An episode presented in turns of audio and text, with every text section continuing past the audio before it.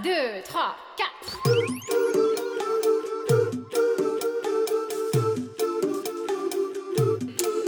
道理我都懂。就是想胡来，大家好，欢迎来到这期的不许胡来，我是野人。我是来也。今天我们来聊点什么呢？这不，咱群里边经常大家会讨论一些相亲啊，关于自己婚恋观之类的事儿嘛。对，我觉得咱们群里就应该多聊一些这些东西。嗯，这才是我们的本心。对，现在我看群里天天聊一些历史性的东西，走错频道了。我也我也插不上话。所以我们今天想聊的主题是那些害人不浅却看似合理的婚恋观。哎呦，这东西还真是挺多的，嗯，比如呢？你比如，我还真也比如不出来什么东西。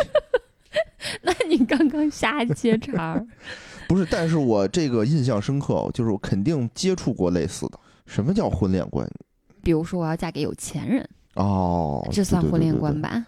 又比如说，我要嫁给一个更爱我的人，远超过我爱他的人，嗯，这也算吧？也算。但这都比较大，所以咱在进入正式的话题之前呢，先说一个小细节，嗯，你先说说，我先听听，然比如后我反说驳，你。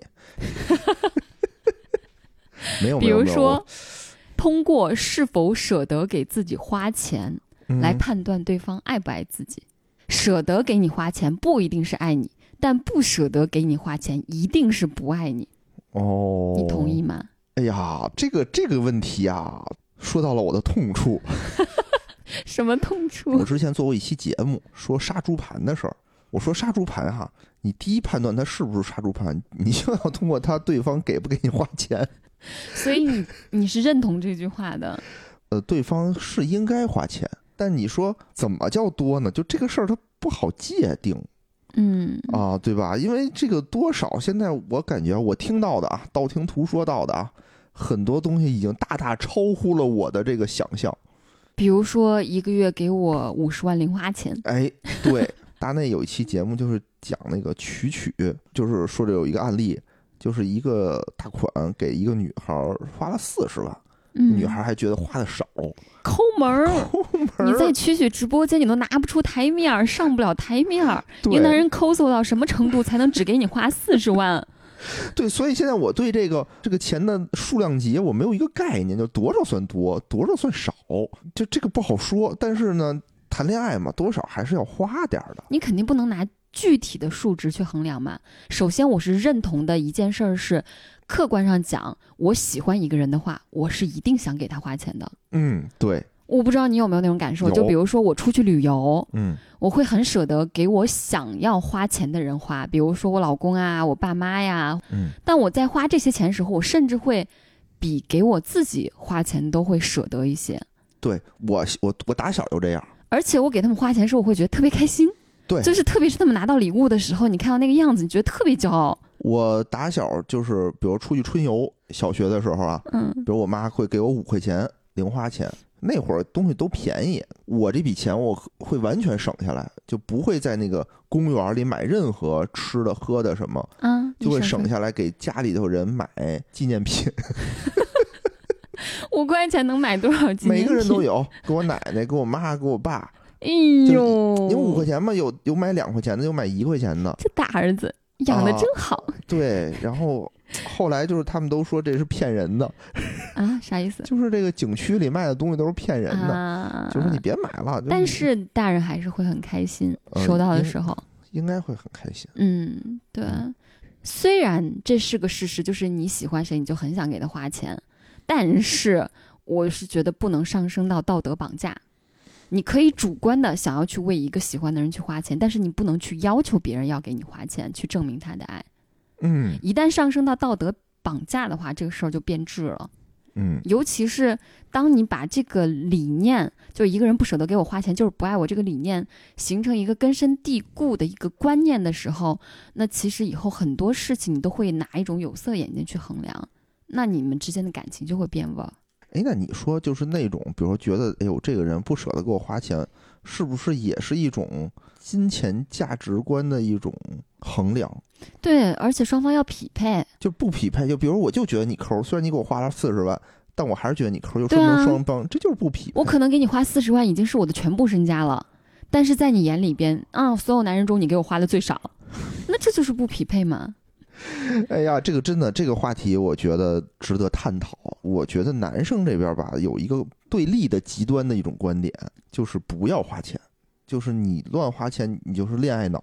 说回我们之前其实也聊过花钱的这件事儿，哦，这个我还想说，其实我觉得我的金钱观，特别是在感情里边的金钱观，还变化的挺快的。嗯，关于这件事，我其实有有一段时间还思考过，嗯一个人到底有没有真正的自我，嗯还是说你的自我只是这个环境的产物？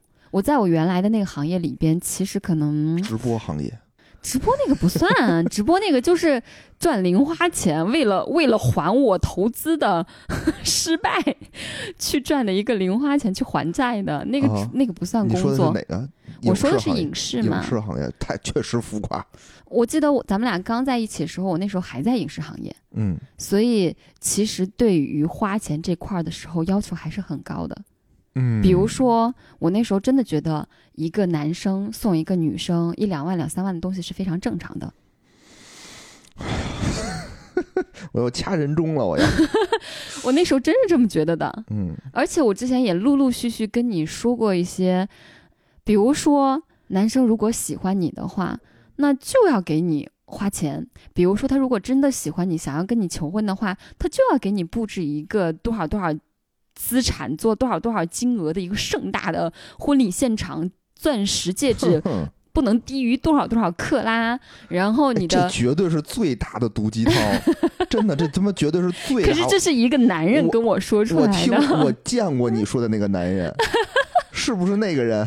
是的，对吧？当时我就把他，我就觉得这个他妈他妈你就他妈搅屎棍子，你就跟我这儿哈，跟我这儿他妈显摆什么呀？我记得特别清楚，有一次你们喝酒去。然后他就跟跟那儿说啊，你这婚礼一定得怎么怎么着，一定得怎么怎么着。这种人就是用自己的，就是用话来衬托自己有他妈自己有钱，就最恶心的就是这种人。钱他妈不是你花，你现在把这婚礼给我们办下来，我敬你一声，哎，你牛逼，对吧？你跟我这儿摆阔，你用我的钱衬托你他妈有钱，你这叫什么事儿啊？哦，我不管他是装阔还是真哎阔啊，对，咱不管他这样子。我是说我觉得就不类应该似于去建议别人，就就这件事儿就特 low。嗯，咱不说这事儿，我的意思，我想要举的这个例子是说，当时那个环境有这种很浮夸的现象，嗯以至于我那时候的金钱观其实也很浮夸，而且我那时候会嗯追求过度的消费。比如说，我过个生日，我要请多少多少人，我要办多大多大场面，我要花多少多少钱，低于多少钱，我可能就觉得不是很有面子。是老有这种然后我老有这种老男人跟你这儿吹吹耳边风 那个时候我的金钱观就是很浮夸的，就是嗯很浮夸的。我承认，包括咱们刚开始录节目的时候，咱们聊的那期金钱观的时候，还能透出我过去的那种浮夸的那种观念。但是我确实是在这一段时间之后，我慢慢慢慢就是也会自然而然的就会再发生一些变化。嗯，其实当我意识到我在发生这种变化的时候，我也会在想，嗯，还变得挺快的，因为，还变得挺快的。对，真的只有两三年的时间，还变得挺快的。嗯，比如说最近吧，我要出差，出一个礼拜的差，对吧？然后那个来也最开始说说，要不然他也没事儿嘛，现在说跟我一块儿去，我说也行啊，反正我这个酒店也是免费的，对吧？你就出一机票钱，就过去玩一趟去呗。然后后来他说，哎呀，不去了，就是觉得机票有点贵，过去2000多我可能块钱三千块钱吧，就对三千块钱，三千块钱，呃我还挺自责的。我觉得我这挣的太少了，我这个 这三千块钱我都掏不起。不是，是因为你是去培训的嘛，对我去工作，你要从早忙到晚。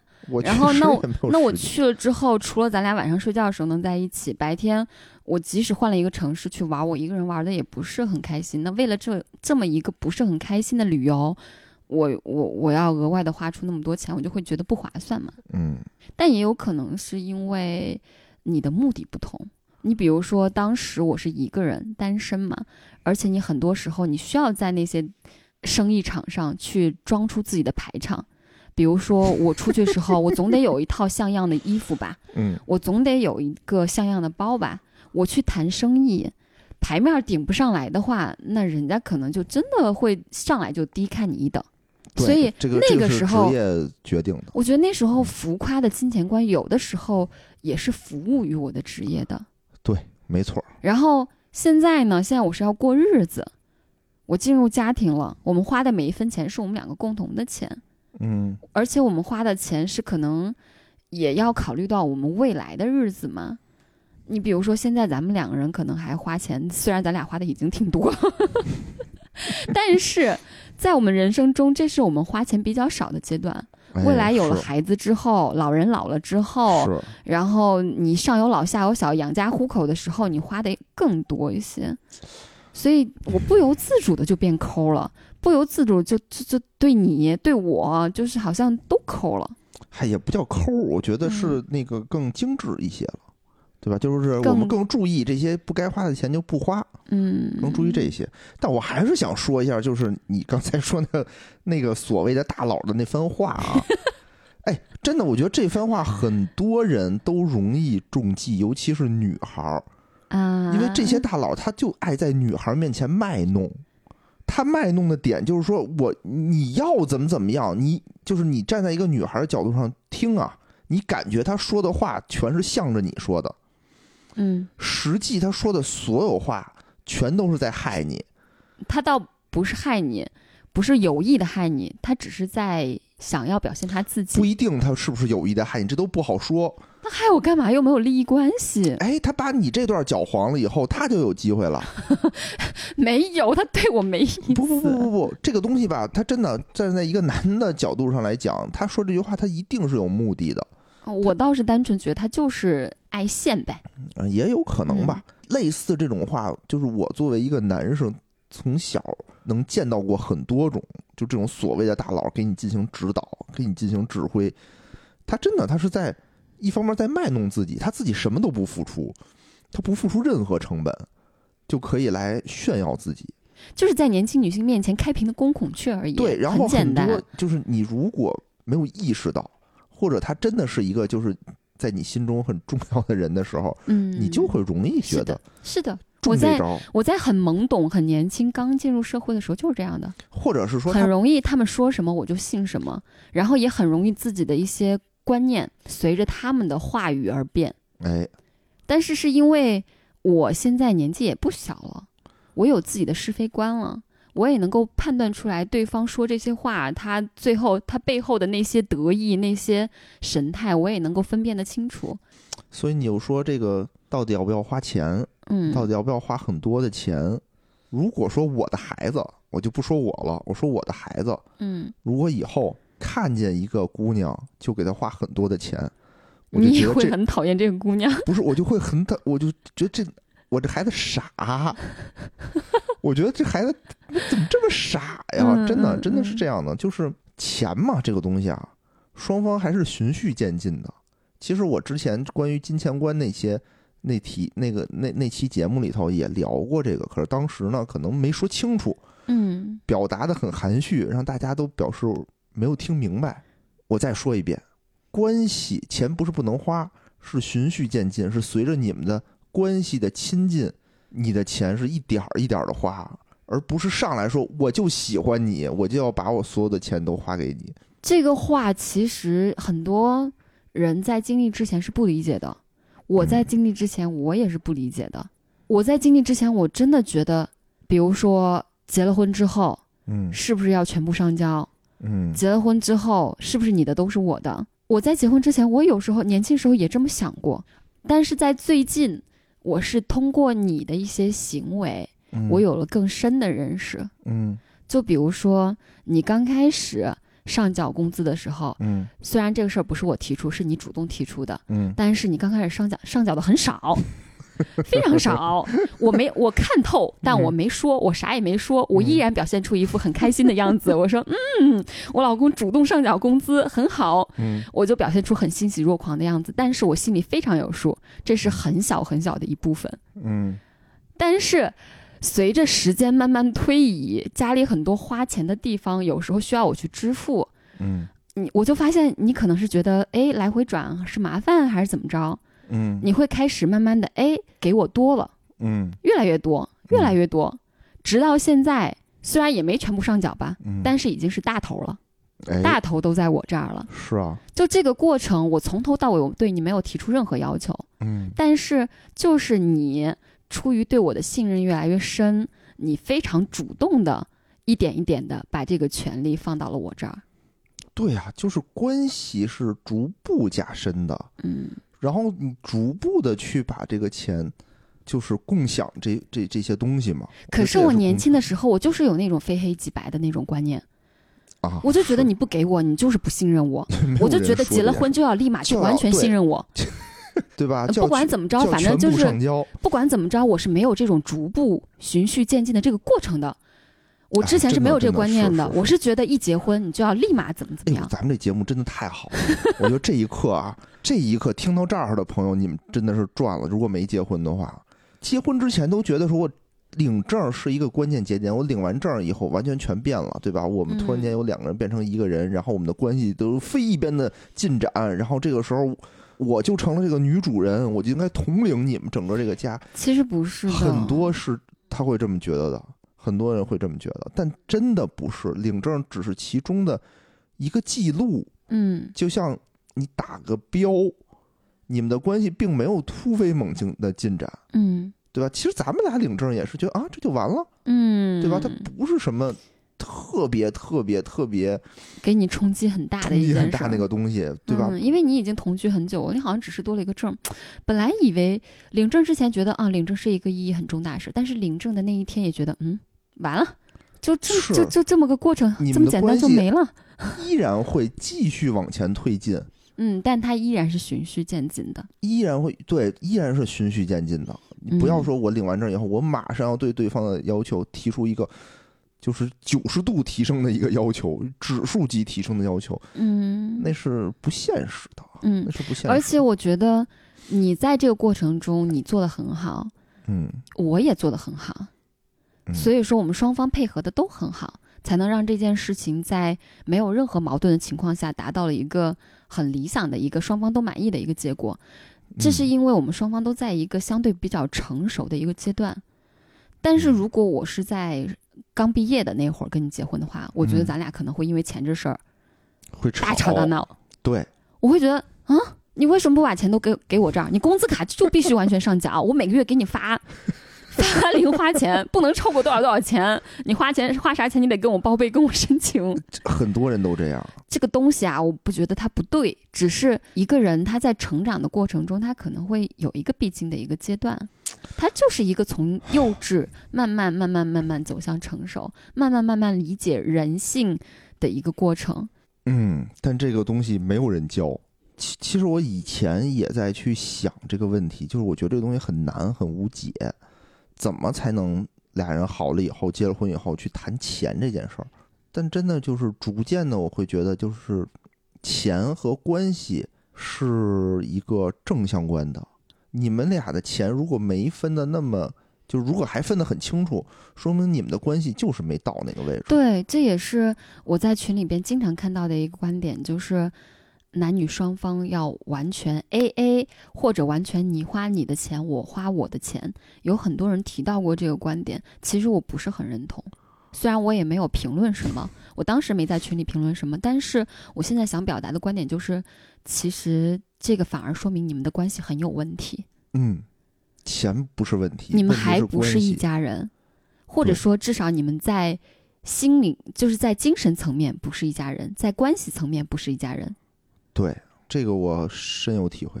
钱的问题出现问题的时候，真的要反噬一下关系，不要去强硬的推进这件事儿，对，否则会有反作用。真的，因为我是觉得，随着咱们关系的推进越来越好，我觉得就是咱俩的，对吧？钱花什么，反正我想花什么钱，我跟你说，你也不会拒绝我。嗯如果正常正常的理由来说，你也不会拒绝我。嗯我呢，平时也没什么可花钱的地方。嗯，是呢，没啥冤枉钱，没有。好，我们说下一个吧。找另一半的时候，结婚的时候会慕强，你上门女婿也好，或者是什么？王总你不认识吗？我不认识啊。格力王总原来他是做手机测评的嘛，跟老罗吵了一架，后来以后他被这个格力聘为了副总，和这个董明珠一块儿出镜。有一次采访，啊，他就变长得原来特瘦，还挺帅的，现在就变胖了。嗯，然后就在镜头面前侃侃而谈，说我现在啊什么都不想干，我就想搬一个把凳子和这个明珠总一起开会，我就 看他开会，我就觉得特别的幸福。哦，这不是典型的慕强吗？不知道，不知道，但是以慕强的心态去找另一个另一半嗯，结婚的对象的话，我个人不是很推崇的。嗯这是为什么呢？不能说慕强这件事儿有事儿，嗯而是你慕到了一个假强，就很有问题。有一颗慕强的心，没有鉴别强的能力。对，年轻时候我看到一个男的翘着二郎腿叼着烟，我都觉得哦，好酷，好屌。我在 然后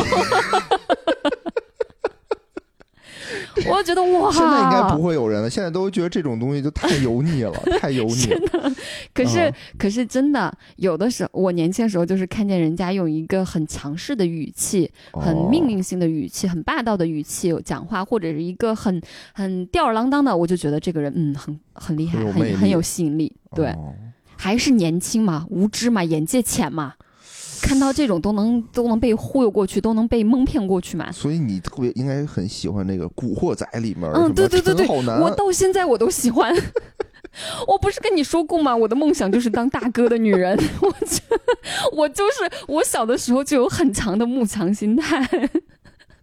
然后你那时候还问我，他说：“可是你要当他女人，你会死哦。对呀、就你想陈浩南的女人有什么好下场？都是被砍死，可是我会觉得很酷啊。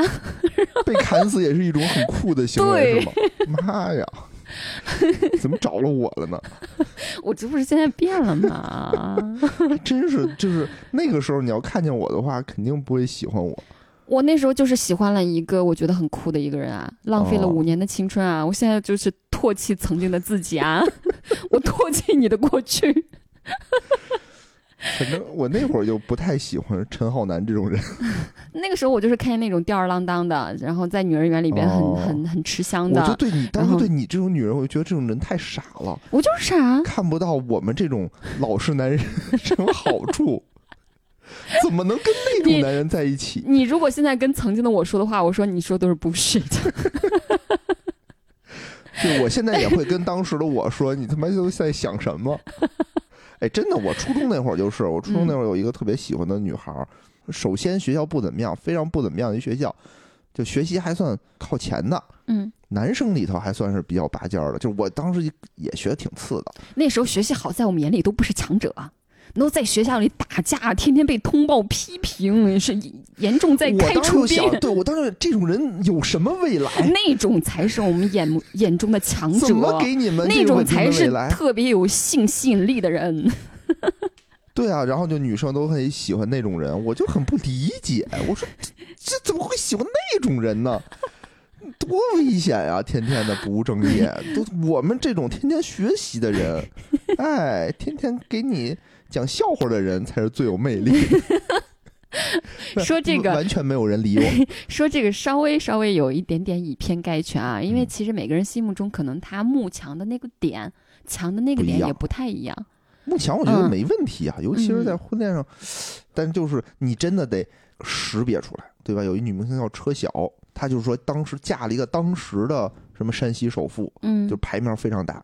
没过多少年，山西首富暴雷，啊，他就得那还钱这也是命不好。这这这欠了一屁股债，他就得还钱。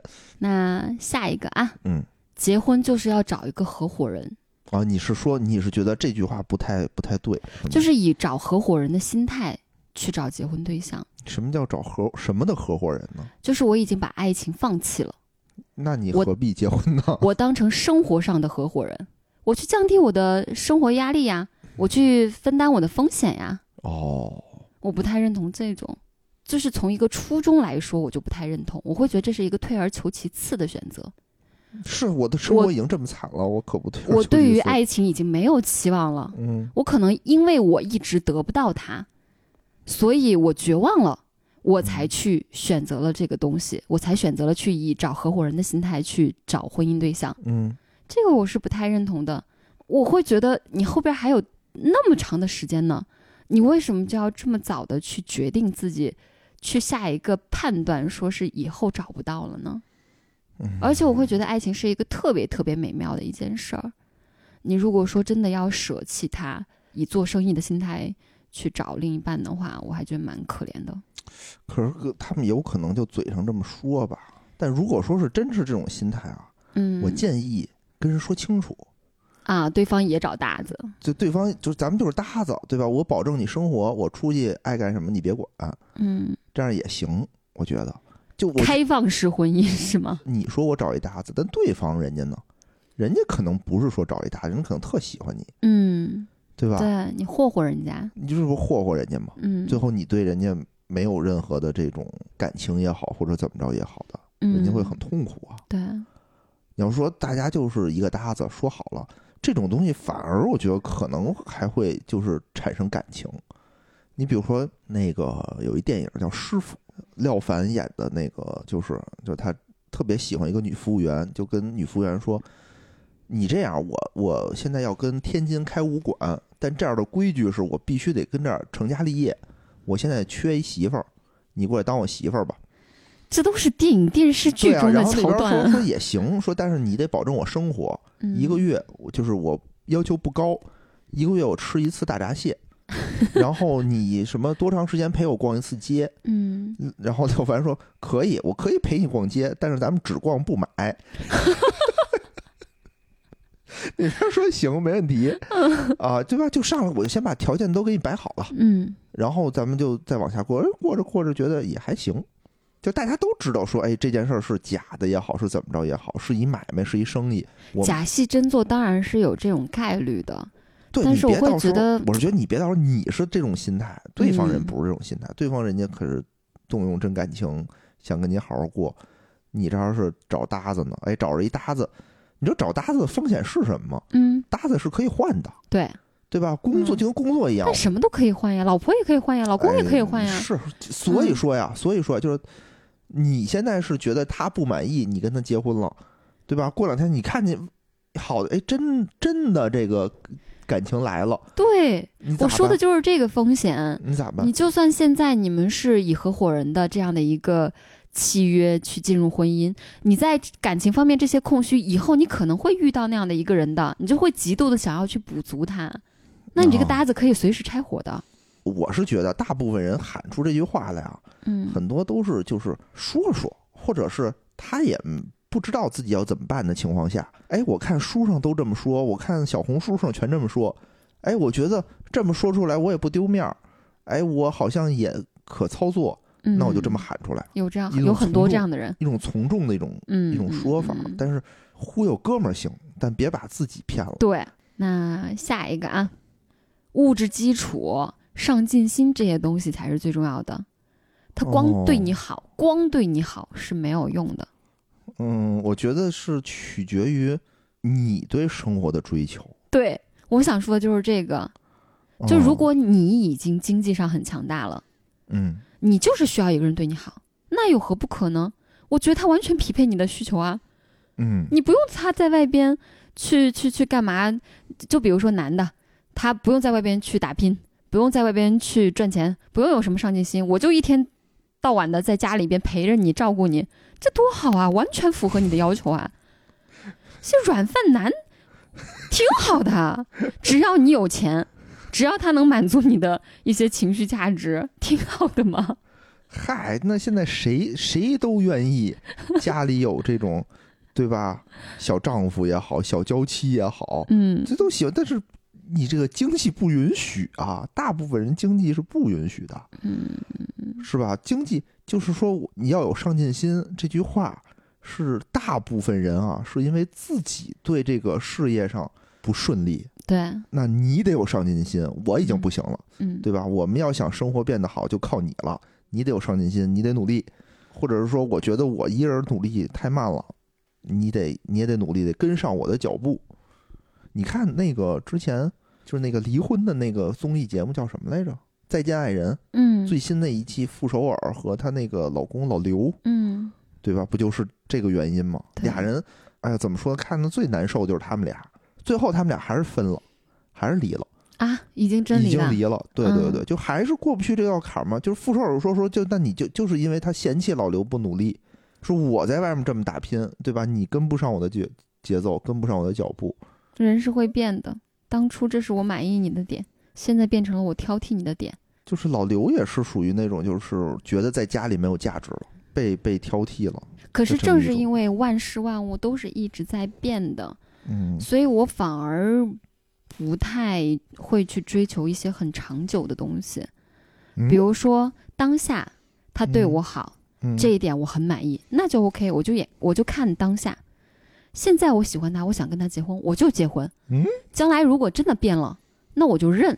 就比如说咱俩，嗯虽然说我觉得以咱俩的相处模式，包括现在的一个各方面的一个现实的，呃，主观的各种各样情况吧，我觉得咱俩可能分开的概率不是很大。嗯但是真的保不准啊，万一王一博就是死命的勾搭我呢？我这，或者是万一那个谁谭松韵就是死命的勾搭你呢？那没戏，死命勾搭我也没有用。将来还是会有一定的小几率我们会分开的。嗯嗯而且我有时候会觉得，那我现在这么这么张扬的去去展现我的爱情，那将来如果我真的凄凉收场的时候，会不会大家会嘲笑我呀，或者会嗯也不过如此嘛？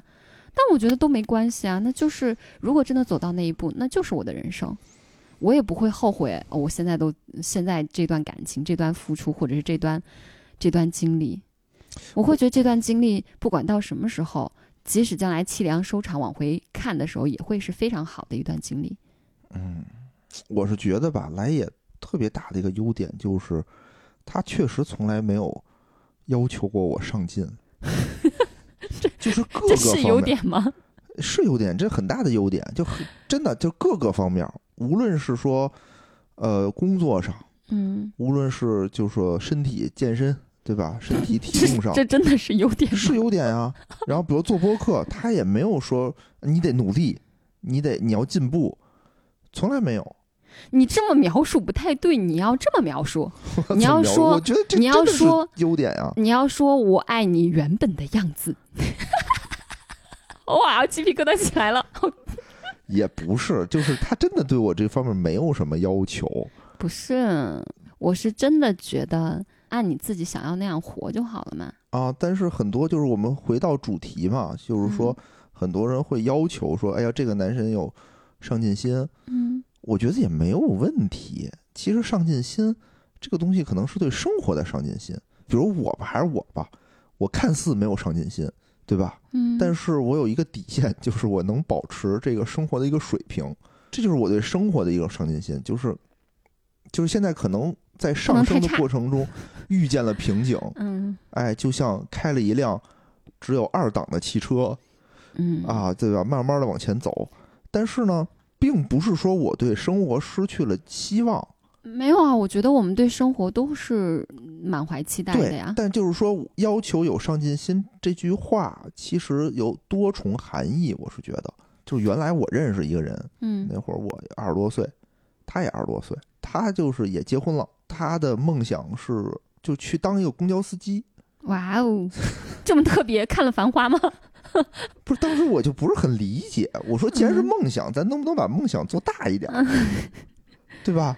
梦想去当一个公交司机，嗯我，说这叫什么梦想啊？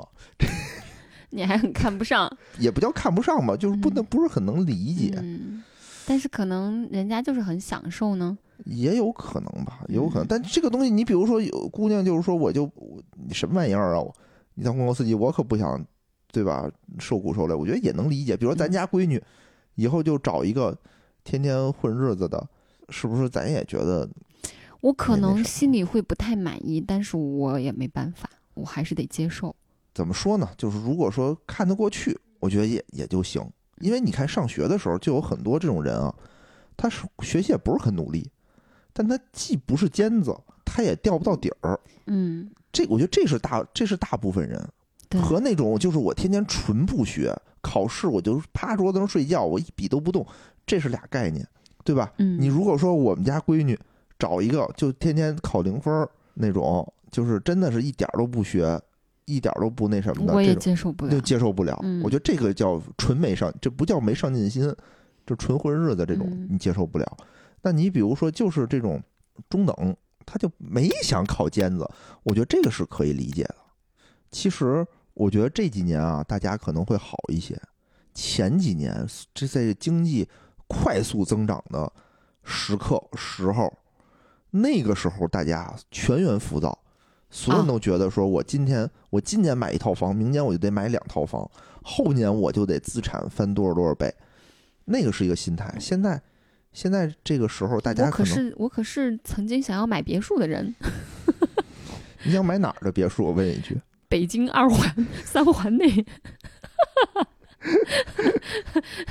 那都是年轻时候的梦想。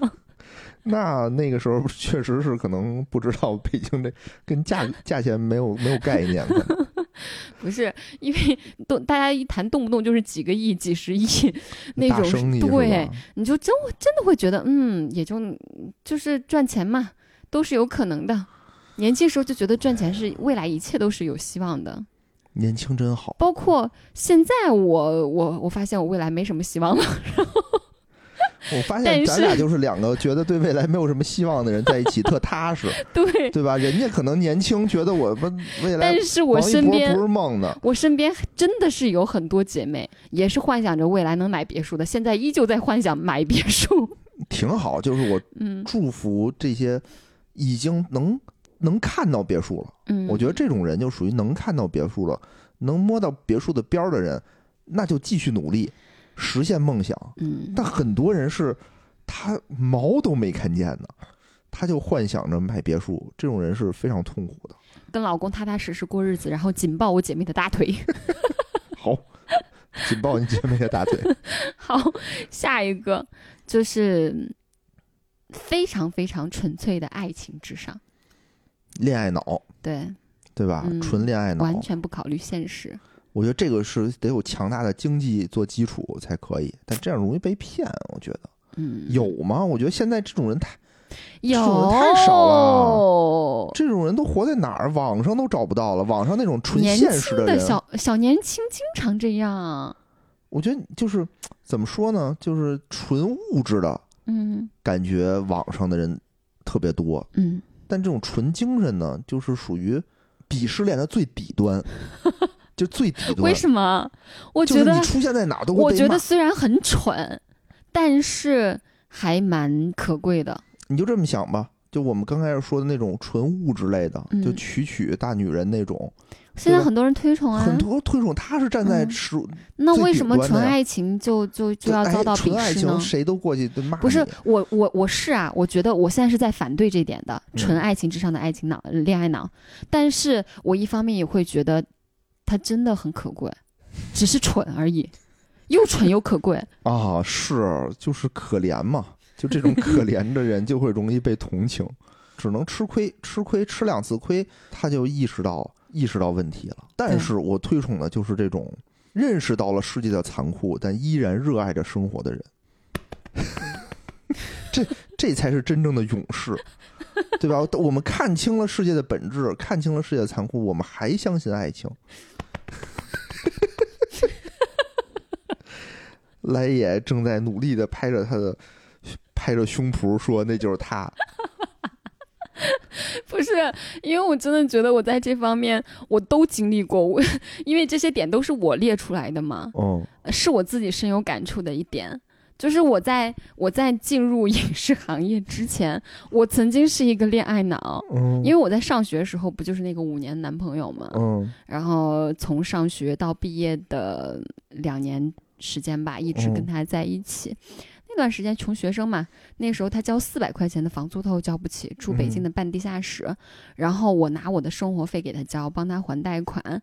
我那时候真的觉得爱情至上。然后我们我们一个星期可能每个月每个月花到最后的时候，他还没有赚过，哎，他是做编曲的嘛，做编曲可能那一个月都没有接到单。嗯，可能一分钱赚不了。然后我这个月生活费快花完了，下个月生活费我妈还没给我打过来，嗯我这时候没钱怎么办？我们两个人可能一星期就只能去吃泡面。嗯然后我不知道为什么那时候好开心啊，不觉得苦，真不觉得苦。我现在回头看啊，我会觉得那个时候的我是真的很傻的，嗯但是我依然觉得这段经历还是很美好的。嗯，我不觉得，轻嘛，那会儿对，那个时候就是这样子。年轻不觉得吃苦是怎么样的？而且最后是真的考虑到结婚的时候，我就开始现实了，嗯然后我们就无疾而终嘛，就就嗯就就分手了嘛。嗯因为他要求我，我我刚好是我刚开始跟他在一起的时候非常恋爱脑，我所有的工作都是围绕着他转。找嗯工作的时候，不管不敢找离家太远的，不敢找工作量太大的，就是为自己能能够腾出很多的精力去给他当经纪人。嗯那时候就是一边当经纪人，一边做自己的一个工作。嗯那这个工作不为了我自己的事业，不为了我自己的前途，只为了有一个有那么几千块钱的收入去支撑我们的生活，就给我们做一个保底。然后其他我更多精力全都是围绕他转，嗯包括我觉得我的恋爱脑是从从初恋就开始的。我选大学，嗯我那时候成绩很好，我完全可以，就是就是校长都在劝我说，你改改报复旦，复旦一定能考上，怎么怎么样，你的分数怎么怎么着。我就是要，当时我就是要报我我喜欢的那个男生对面的学校。他报报的北航，我报了个北科。北科真的跟复旦跟那什么都差很远，但我那时候根本不考虑未来，嗯完全不考虑，就只有恋爱脑。我现在想想，我是真的觉得挺蠢的，但是我又会觉得那个时候的我做这个决定的时候，那个过程是很快乐的。嗯所以你说我后悔吗？嗯，有一丢丢吧，但是也谈不上。我可能会觉得，如果让我再重来一次的话，我会做出不不一样的选择。嗯但是，我又不觉得那段经历是是痛苦的，或者是怎么样的。我觉得好像有这么一段经历也挺好的。唉，然后是我就飞速的进入了影视圈，进入了一个高度浮夸的一个 环境。我觉得我的经历咵咵咵咵，就那种起起伏伏，起起伏伏。真的是，你也算经历过很多的人，然后现在跟你在一起之后，其实我还挺平静，我还挺踏实的，真的很踏实。就是，嗯就是我跟我姐妹儿在一块儿的时候，那我们每次一块儿吃饭，如果是我姐妹儿组局的话，那她嗯身边全是那种身家很丰厚的一些人，嗯然后他们动不动聊的那些生意啊，聊的那些出去呃玩儿花的一些钱啊，聊那些包，我听着我就是听一听，嗯我没有任何羡慕的那种心态。嗯就是我可以很，我现在就是我觉得我的心已经非常非常静了，就是静到静到外边儿这些东西，我听之后是完全不会给我带来一点点动摇、一点点涟漪的那种，我还挺挺开心的。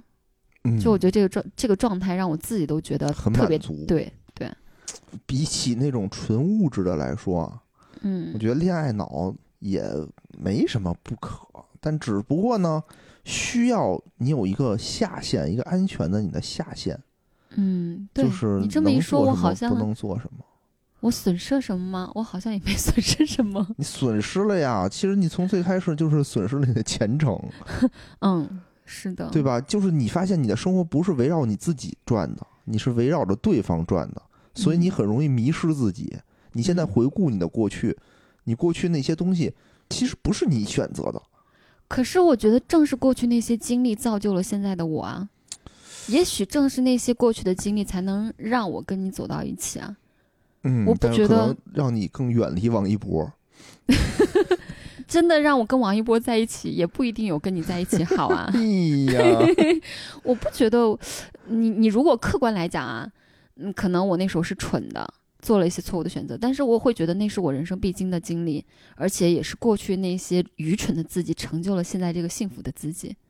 那是命好，那是不是命好。好，我觉得不是命好，就是我过去那些经历，虽然感情都没成，最后没有一个好结局，但是每一段感情里边，我其实都收获了很多。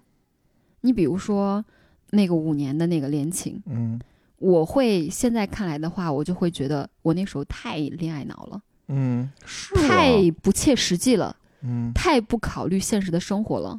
嗯而且那个时候，那个时候我会会用一个很极端的一个想法，就会觉得你谈物质、谈钱，你就不纯粹，你对于感情就是一种玷污。我是嗯羞于谈钱的，之前是，而且我会觉得，呃，我是没办法开口让男人给我花钱的，嗯，我会想方设法的给男人花钱。哎呀，现在怎么会呢？现在我真的变了，然后那时候我觉得所有的苦日子都没有关系。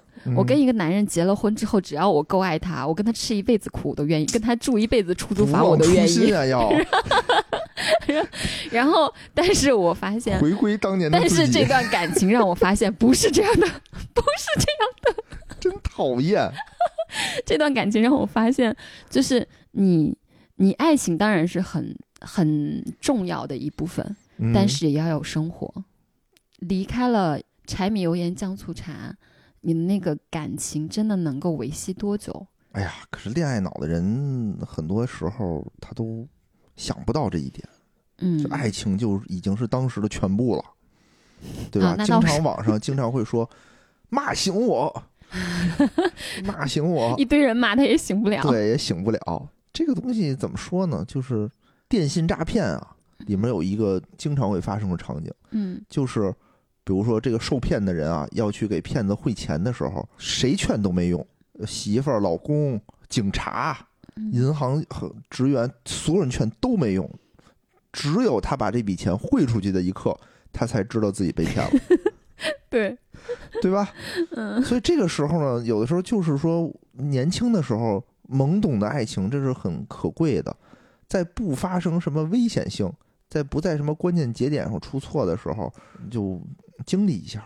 对。但是呢，有年轻的朋友们，有正在处在这种恋爱脑哦，对我虽然觉得我不后悔，但是也不要学我。你看你人家很毛，你就跑题了，你写写作文你就跑题了。不是，不是，人的感情是很复杂的。我只嗯是觉得，我只是觉得那些所有经历成就了我，但嗯是不一定所有人都有我这个好运气。对嘛，还是你好运气好对我，我就是我，我经历的那些，如果说我运气不好的话，我可能现在还是孤孤零零一个人在吃爱情的苦。对啊，因为、就是因为其实你是爱情啊，在你很多关键节点上都做出了贡献。你比如说考学，对吧？你可能能考上一个更好的大学。嗯，在你找工作的时候，在你最应该找工作的时候，你没有用你这个大学的做背书去找一份好工作，导致你最后去了这个影视行业，导致最后赔钱了。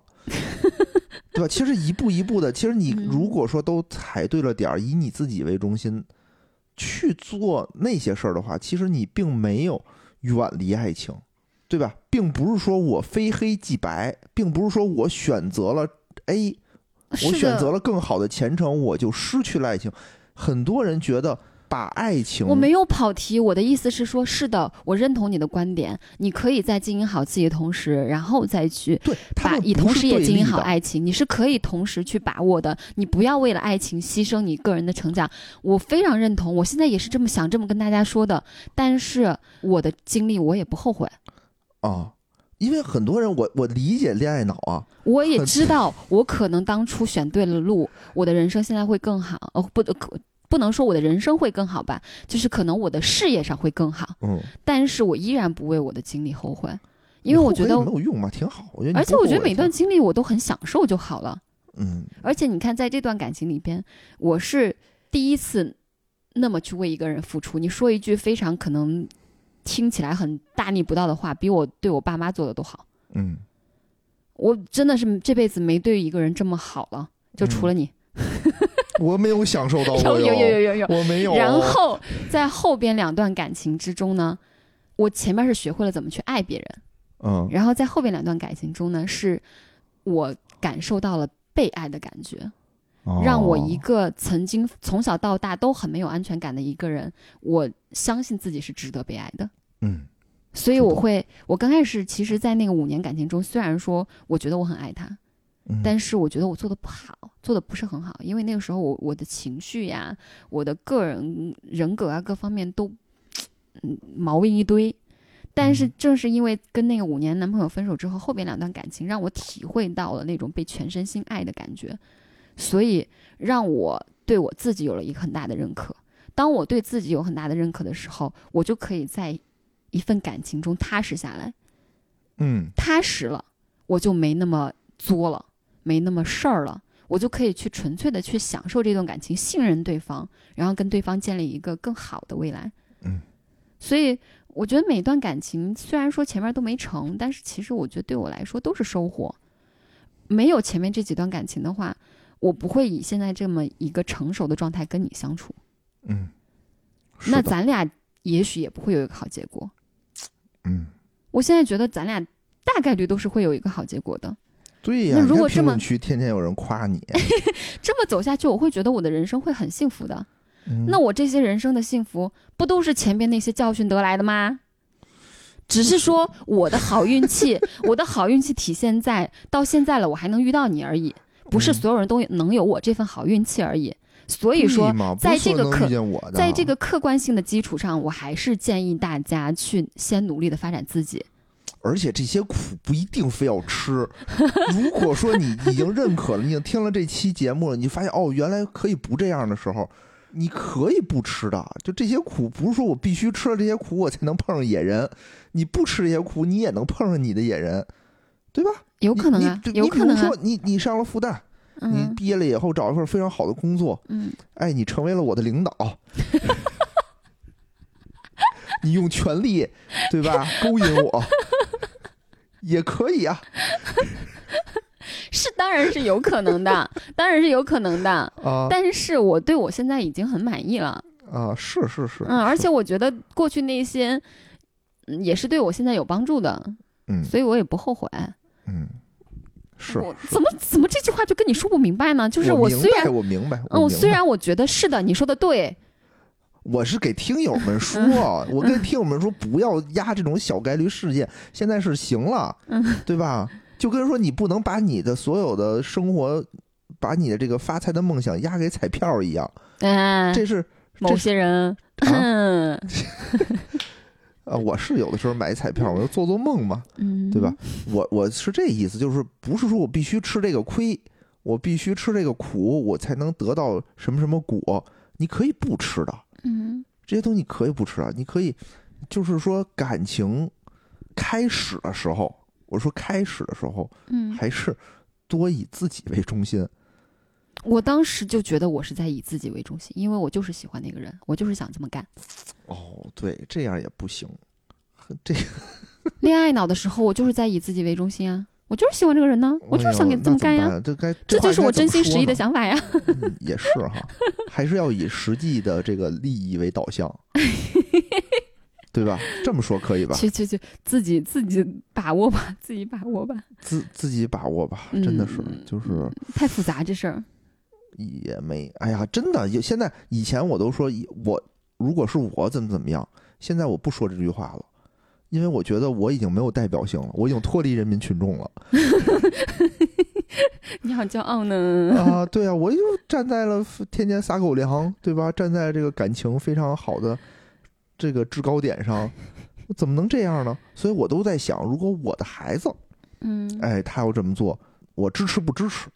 啊，这样你就可以跳出来了。所以，比如说他要恋爱脑的话，你比如说他偶尔平时谈恋爱，他恋爱脑就恋爱脑了，但是比如一些关键节点上，那可能就得干涉一下了。你比如什么报志愿呀，啊，什么找工作呀，这些方面就得给他多开导开导，多给他做做思想工作了。哎呦，那时候我爸妈就特别信任我。是啊他们也不懂嘛，嗯他们也不懂嘛，嗯，也不能怪他们。但是他们那时候劝我，我也不听。我可能也是，那个时候我不是跟你说吗？那时候校长把我揪到办公室，逼着我改志愿，我都不改。嗯，是我不能说不听，我是我水平就到那儿了。嗯，我听了也没有什么太大的用处。你说是考北工大跟考首师大有什么特别大的区别吗？也没有。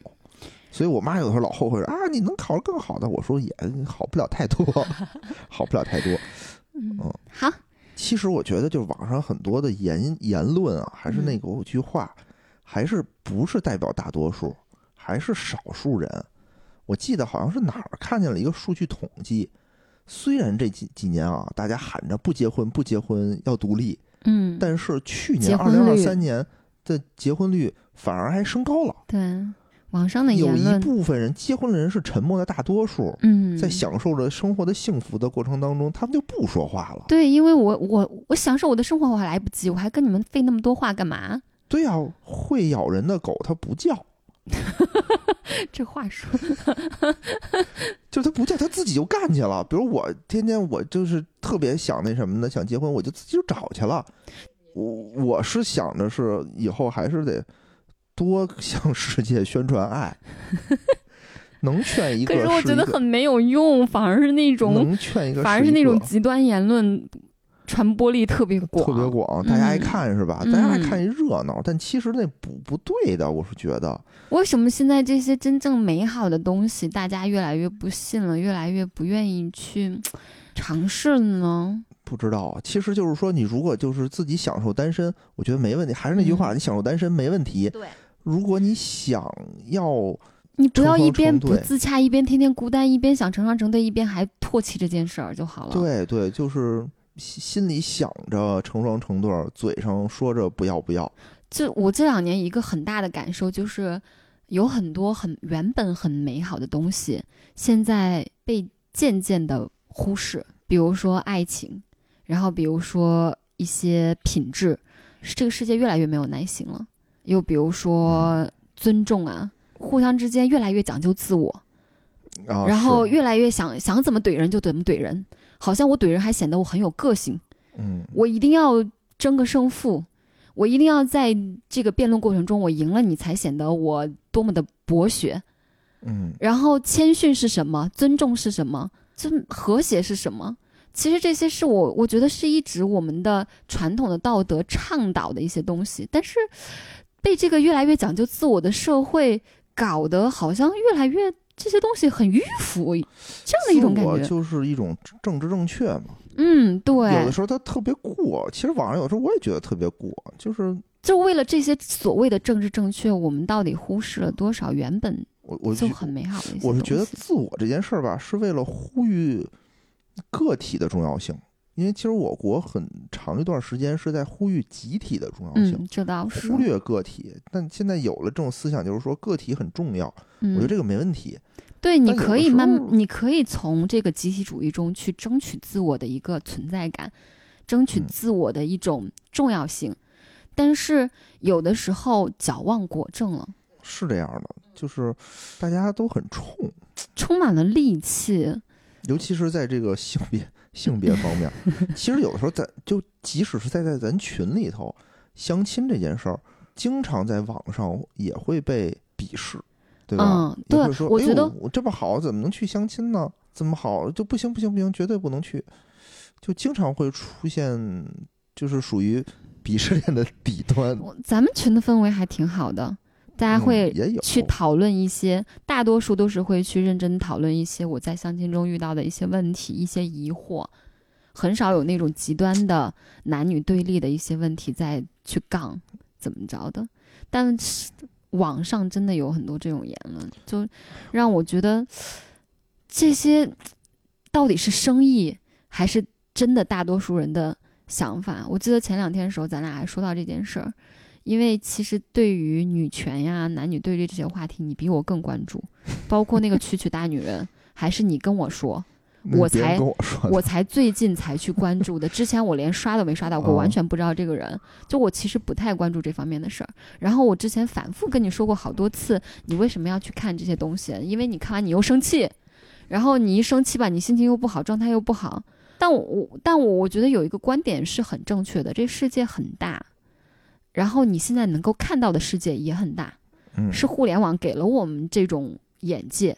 嗯可是那些世界只是我们看到的世界，嗯，并不是跟我们切身相关的世界。对，你虽然在世界上，你虽然在网络上看到了很多很多极端的一些人，可是你判断他是多数还是少数，嗯我觉得一个非常主观但是正确的一个标准就是，你去看你现实生活中跟你真正切实相关的你生活中的这些人，嗯这样极端的人多吗？哦对，就不多，对啊，如果你身边的人这些极端女权的就多，这些搞男女对立的人就多，那好，你可以非常主观的认为世界就是这样的，嗯因为这世界再大又跟我有什么关系呢？我的世界就是这么小的一个世界，我的我说世界就是这样的，每个人不都是自己认为世界什么样都是自己主观决定的吗？嗯都是自己主观认为的吗？你可以说他不对吗？我觉得你没有任何理由说他不对呀、他看到的世界就是这个样子的。嗯所以我觉得不要用网络上看到那个去判断世界什么样子的，而是应该用自己现实生活中周围的世界是什么样子去判断。这个标准很主观，但我觉得很切实际。对所以最后呢，我还是想说啊，就是鼓励大家勇于追求爱情。嗯，要怎么有什么目的目，就是有什么途径呢？其实相亲也是一个很好的一个一个方法。嗯，哎，如果你在北京有有这种相亲的需求，可以找我们。哎，我们有全北京这个最便宜，对吧？价格最低、最靠谱的一个相亲的一个方式。嗯嗯，还打上广告了，因为嗯我们俩就是通过这个机构相亲认识的。是我，我真是觉得这个挺好的，真的挺嗯好的。首先呢，便宜，反正我的我的主观世界就是幸福的嘛，我的主观世界周围就是各方面朋友啊、婆媳啊、夫妻啊、关系啊，各方面都很嗯，都很好都很幸福的，甚至连离婚的人都很少。啊。我周围的人还好吧？所以我觉得世界就是幸福的。嗯，那挺好。所以我我最后在最后最后吧，还是想再说一遍，不要去看网络上的世界是什么样子的，去看看你周围的世界。哦，这还真是。网络上的世界再不幸福，都跟你没关系。如果嗯你现实中你觉得嗯还不错还幸福，那你就是幸福的，世界就是幸福的。嗯但是如果真的你很不幸，你周围的世界就是不幸的，就是痛苦的，那就想方设法先去看看有没有办法脱离这个环境。有道理。行，感谢大家收听。然后大家听完了以后，有什么想跟我们讨论的，有什么想跟我们说的，有想听我们一块儿再聊的，嗯欢迎给我们留言。对，你嗯觉得有哪些害人不浅，然后但是又看似合理的婚恋观，也欢迎给我们留言。嗯，好，拜拜。拜拜。